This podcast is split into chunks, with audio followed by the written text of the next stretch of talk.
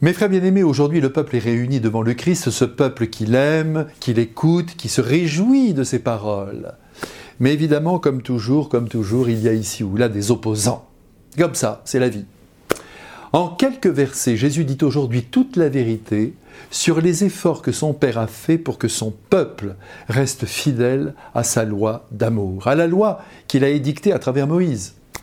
Tout au long des deux millénaires, il lui a envoyé aussi des prophètes, des hommes lumineux pour éclairer la conscience humaine, mais en retour, mais en retour, comme nous l'avons vu, eh bien, parce que la parole des prophètes était vraie, ils ont été massacrés par leurs frères. Que voulez-vous dire? La vérité conduit bien souvent à la mort ou du moins à l'exclusion. Dans cette parabole, cette fameuse vigne dont le Christ parle, eh bien, il faut voir le monde oui, c'est le monde, le monde qui appartient à Dieu et qui est ceinturé par une clôture, dit Jésus, qui est, moi je vous le dis, la stratosphère. Le pressoir pour écraser le raisin, permettez-moi de penser que c'est la parole des prophètes qui a tenté, à travers les âges, de rappeler les chemins par lesquels l'homme doit passer pour être heureux et rendre heureux, et Dieu notre Père, et toute l'humanité. Quant à la tour de garde, eh bien, à mon avis, ce sont les yeux du Père céleste qui, de loin, mais de si près, veille sur nous tous. La peine de Dieu, de Dieu notre Père, est immense. Mais comme vous l'avez vu, il ne se décourage pas. Confiant dans la nature humaine, il envoie à présent son Fils en pensant qu'il sera respecté. Ici, l'évangéliste laisse penser que le Père céleste n'avait pas décidé à l'avance que son Fils mourrait sur la croix comme un chien. Il a laissé faire tout simplement les événements.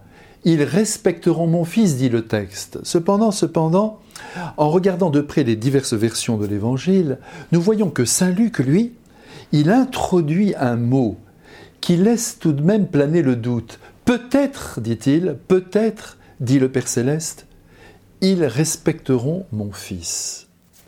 En tout cas, pour le Christ, cela ne fait aucun doute, il est sur le point d'être supprimé par les vignerons d'Israël, que sont les autorités religieuses du pays?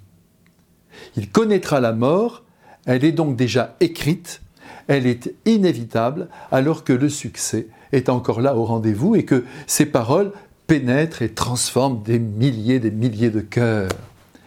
Ah oui, c'est toujours ainsi dans la vie, on commence petitement, et c'est Bethléem, et puis, on se donne à fond, on entre dans un travail incessant, on rencontre peut-être même un certain succès, et ce fut le cas du Christ, et puis il y a des oppositions qui se lèvent, des incompréhensions. Et c'est le mystère de la croix qui se profile. C'est vrai pour le Christ et c'est vrai pour nous tous. Et c'est parfait ainsi. Quand on connaît les fruits de la croix, on est d'ailleurs obligé de penser que lorsque ça finit bien, ça finit mal. Mais qu'importe, vous avez apporté à votre entourage quelque chose de fort, comme un nectar qui embaume ou qui embaumera demain le monde. Eh bien, que Dieu arme notre courage et qu'il nous bénisse maintenant, lui qui est Père, Fils et Saint-Esprit. Amen.